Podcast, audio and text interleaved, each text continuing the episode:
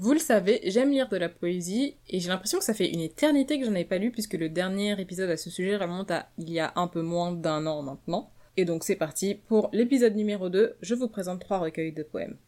Coucou, c'est moi, grande lectrice. Bon, je sais que le but de ce podcast est de lire euh, de la littérature noire et il arrive cependant que je m'écarte un peu du sujet et que je lise des auteurs non noirs. C'est le cas ici avec François Cheng, l'auteur du recueil La vraie gloire est ici. Ce recueil de poèmes, c'est réellement l'archétype de la poésie. Genre de la poésie comme on en faisait au XVIIe siècle, avec des rimes riches, des rimes pauvres, des rimes suivies, des rimes croisées, bref, c'est un recueil très travaillé et très artistique. De quoi il parle? De la nature.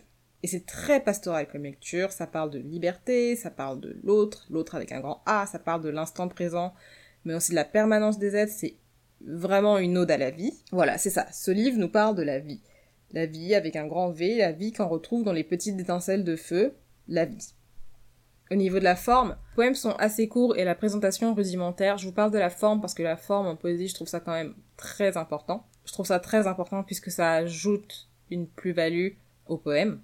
Et euh, dans ce cas-ci, j'ai également envie de vous en parler parce que si jamais vous avez des problèmes de concentration, euh, vous avez des difficultés à vous focus sur le texte, ça peut aussi aider d'avoir des poèmes assez courts qui ne sont pas tout condensés. Ça peut vraiment vous aider.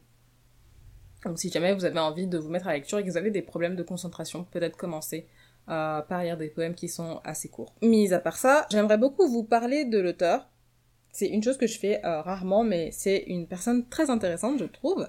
Donc notre François Cheng est né en Chine en 1929 et il est arrivé en France en 1948 où il a fait des études littéraires en vivant, je cite, je cite Wikipédia, hein, dans le dénuement et la solitude.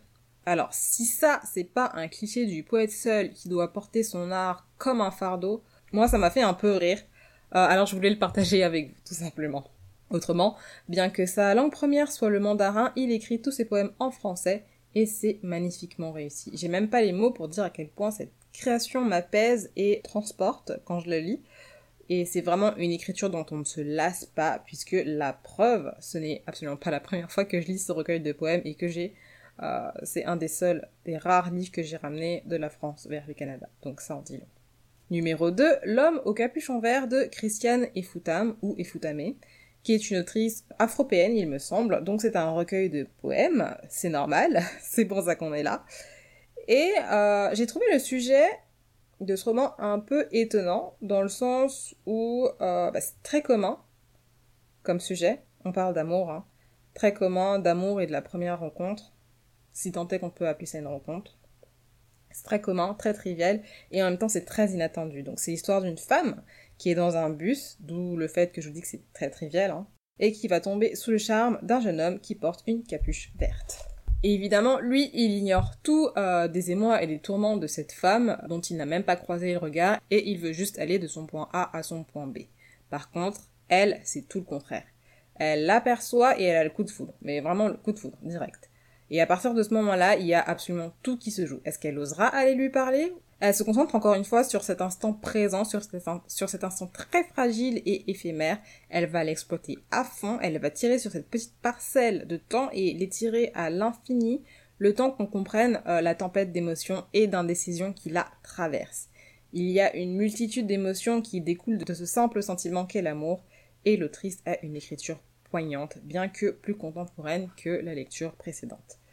À travers ce recueil, on assiste à la montée en puissance du sentiment d'amour de l'autrice, ou bien de son fantasme, on ne sait pas trop. D'ailleurs, on en vient vite à douter. Est-ce que ce sont des faits réels et racontés, ou bien une simple fiction? Last but not least, Milk and Honey de Ruby Kaur, qui est le seul roman anglophone de cet épisode que je vous présenterai.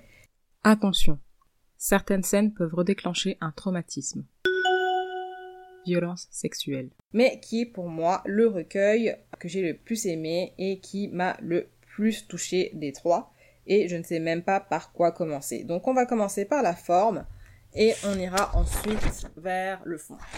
Ce recueil, comme le premier, ce sont des poèmes très courts, mais alors vraiment plus courts que le premier parfois. Euh, la présentation est très épurée. Très simple, très sobre, il y a quelques illustrations qui sont assez minimalistes et crayonnées sont présentes dans l'ouvrage et viennent entourer et soutenir le texte. Le texte, donc, écrit intégralement en anglais mais très facile d'accès. Franchement, si vous avez un niveau 6 ou 5 vous pourrez facilement lire ce livre qui est d'ailleurs séparé en quatre parties. La douleur, l'amour, la rupture et la guérison. Elle commence, donc notre autrice, par parler de ses traumatismes d'enfance, des abus sexuels qu'elle a subis, puis commence à affecter le personnage qu'elle est devenue, de la relation qu'elle a avec ses parents jusqu'aux relations qu'elle a avec ses petits amis, ses partenaires de vie. Elle aborde bien évidemment d'autres sujets comme la féminité, ou plutôt sa vision de la féminité et de l'amour, l'amour de soi, l'amour des autres, et on sent à travers cette écriture, cette écriture qu'elle utilise comme thérapie, on sent qu'elle se libère peu à peu. Et j'en reviens à être euh, reconnaissante à cette autrice de partager tout ça avec nous. Ce sera donc tout pour ces trois recueils de poésie. Je vous remercie d'avoir passé ce petit moment avec moi et de m'avoir écouté. Si jamais ce que je fais vous plaît, n'hésitez pas à vous abonner sur le blog et je suis également disponible sur toutes les plateformes d'écoute iTunes, Spotify et Google Podcast. Je vous dis donc à lundi prochain pour une nouvelle revue. Ciao ciao